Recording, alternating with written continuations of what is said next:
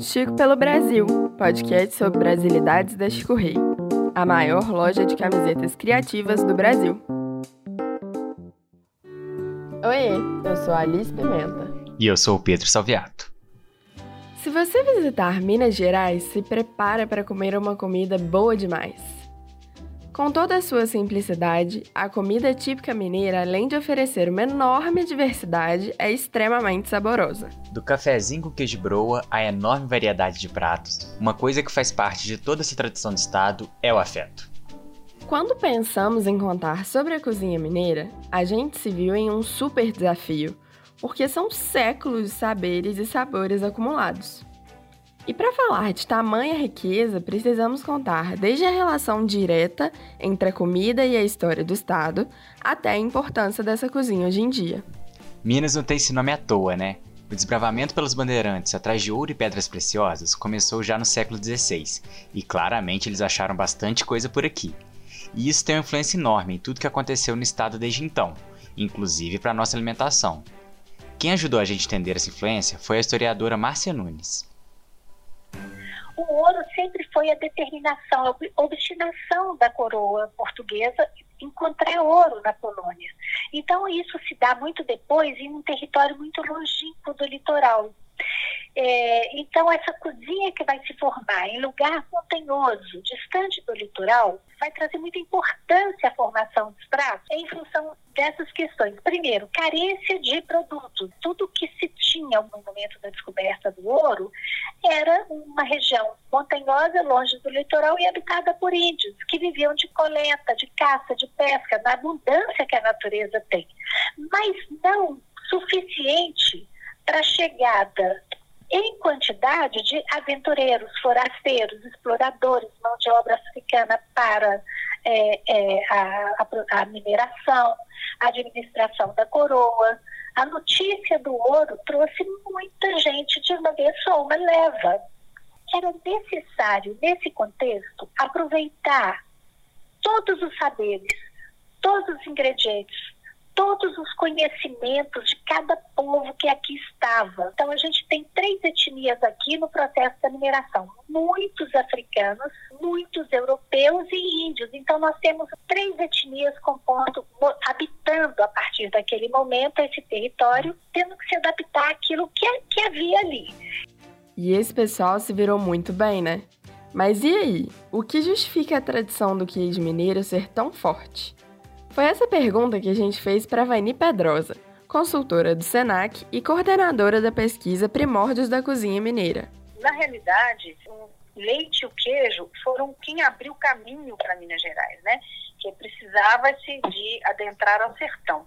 Né? E ao trazer é, os animais, já vinham com eles o alimento. O queijo, o leite já estava junto. Né? E o queijo era uma forma de conservação do leite. Então, foi um dos primeiros produtos de Minas Gerais foram, foi o leite e o queijo. Então, esse foi o primeiro ponto. O segundo ponto é a terra completamente diferente do português que nos, nos trouxe as primeiras técnicas de cozinha né, ocidentais. E o queijo é um grande ponto do, do, da cozinha ocidental. E quando não tinha nada, um clima tropical completamente diferente, é, verduras, frutas, legumes, tudo diferente do que tinha no reino, né? É, não tinha o trigo, aqui era outro grão que se fazia a farinha, o queijo era a única coisa igual. Então, como se imagina você fora da sua casa por muito tempo, em um lugar completamente diferente, tivesse um único produto que fosse aquele que lembrasse a sua casa. Olha, e como esse amor e tradição pegaram aqui em Minas. Diversas técnicas para a produção de queijo foram criadas aqui tanto que algumas levam o nome do estado ou de cidade e regiões, como o queijo Minas padrão, o queijo Minas frescal, o queijo canastra, tem o queijo do cerro, fora o pão de queijo, que saiu de uma receita de família daqui para o mundo todo. O projeto que a Veni coordena, o Primórdios da Cozinha Mineira, tem o objetivo de estudar e valorizar essas técnicas, desde a produção de queijo, cachaça e café, até verduras, frutas, doces e receitas tradicionais. E isso envolve uma cadeia produtiva gigante, tem um papel importantíssimo para a economia do estado.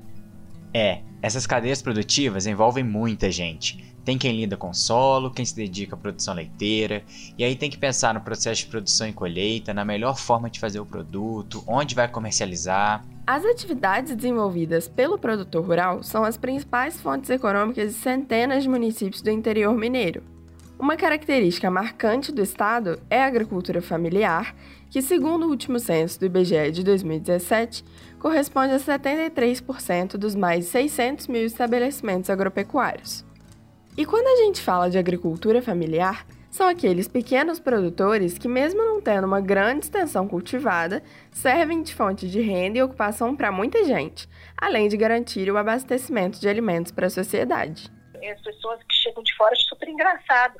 Uma pessoa tem uma queijaria vai produzir cinco queijos por dia. As pessoas não entendem isso de jeito nenhum. Mas para a família que tá bom, ela tem a renda disso, ela tem a renda do milho, ela tem daquilo, daquilo outro. Ela quer o queijinho dela bem feito, do jeito que ela, que ela faz, do jeito que o avô fazia. Isso que interessa para ela. Não interessa produzir uma fábrica de queijo no quintal, não é isso que ela quer. Isso é meio difícil de entender, é, bem, é do jeito do mineiro isso. A produção rural é um dos pilares da economia de Minas, mas ela também faz parte de um estilo de vida, principalmente quando pensamos nos pequenos produtores. Nasci na, na fazenda, né? Sempre vi a produção de leite, desde pequenininha fui para o curral para aprender a tirar leite, acompanhar o dia a dia do campo, o dia a dia da produção de leite. É, a minha família toda tem é, história da produção de leite, dos dois lados, né? tanto os meus avós como os bisavós, tataravós, e tanto produzir leite para vender para a cooperativa e ou, ou produzir leite para produzir queijos e vender os queijos, sabe? Isso então vem passando de geração a geração. Essa é a médica veterinária e produtora de leite e queijo, Samara Lopes. A gente trouxe a história dela porque reflete a forma de vida de muitos desses pequenos produtores. Eu saí daqui para estudar, né? Morei no Rio sete anos, mas voltava todo fim de semana pelo fato de ser o lugar, meu lugar preferido. E optei por voltar para morar na, na propriedade dos meus pais é, para começar a trabalhar na produção leiteira e a produção de queijo, principalmente os queijos artesanais, com o intuito de resgatar a cultura, né, principalmente dos meus bisavós, do meu avô que produziria queijo.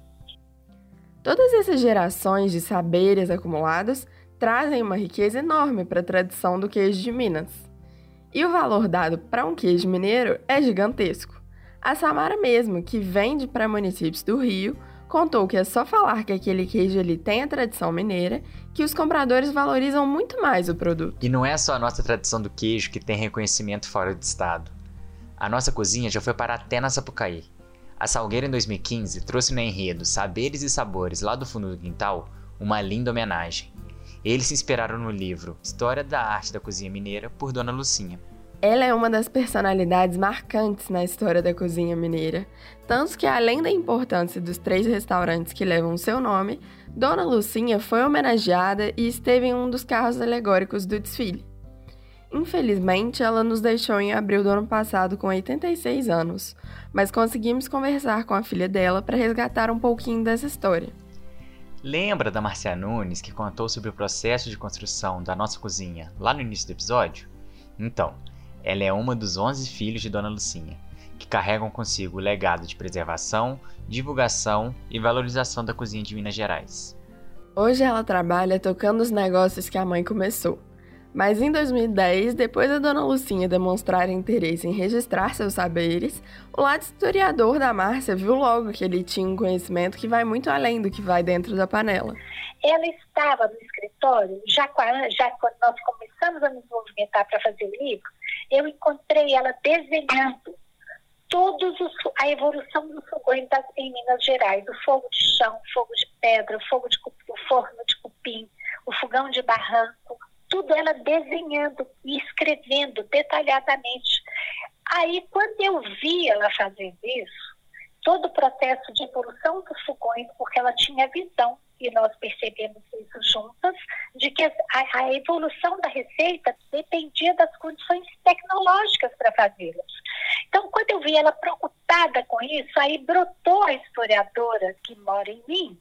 Falei, não, esse livro vai muito além de um livro de receitas. mas era um conhecimento intuitivo, assim, curiosamente, ela vinha, as coisas borbulhavam dentro dela, então a gente tinha que abordar o saber que estava na memória dela né, e a atenção que ela punha ao conhecimento oral das pessoas simples e tudo que ela guardou sobre isso. Então o livro é fruto disso. Registrar 300 anos de história não deve ter sido tarefa fácil. É tanta diversidade que só no restaurante Dona Lucinha tem mais de 60 pratos. Como a própria Márcia escreveu pra gente, é um festival diário de valorização da comida mineira, que faz com que pessoas de outros estados e até estrangeiros se apaixonem por essa comida.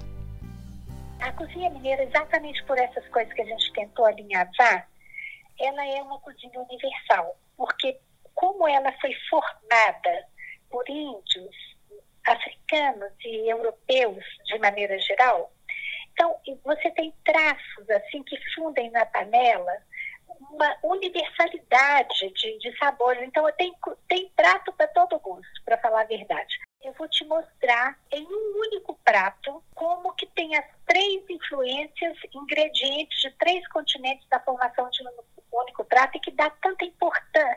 Isso ecoa a importância da cozinha mineira mundo afora. Olha, a, a frango com quiabo e angu é um prato simples que a gente olha para ele natural para nós. Mas esse prato tem uma importância para a cozinha mineira como símbolo do que ela representa. O frango é europeu, o quiabo é africano e o angu é indígena. Então você vê num prato corriqueiro da nossa mesa, ele traz ingredientes de três continentes. Então, eu falo que isso é um, é, pode expressar, de algum modo, como que a nossa cozinha é universal. Porque ela agrada a diversas pessoas. A gente, como restaurante, então, a gente recebe gente de, de todo o Brasil, né? Ah, e como de diversos países. E eu vejo como que a mesa mineira conversa com, com todo mundo. É frango com quiabo e angu, o feijão tropeiro, tutu de feijão com linguiça, um torresmin, aquela mandioquinha. Doce de abóbora, doce de leite, goiabada cascão, pão de queijo, os diferentes queijos tradicionais. Entender sobre a nossa cozinha é entender sobre o que torna Minas e os mineiros tão queridos por pessoas de diversas regiões. Então, se um mineiro te convidar para tomar um cafezinho, pelo amor de Deus, não recusa não que é desfeita. E para encerrar esse episódio mostrando o quanto esse papo de que a gente é receptivo não é mentira, foi assim que terminou meu papo com a Márcia. Muito obrigado, tá? Oi, São Pedro. Obrigada a você aí pelo convite, tá? E olha, quando você vier a Belo Horizonte, claro que você tem que vir almoçar comigo.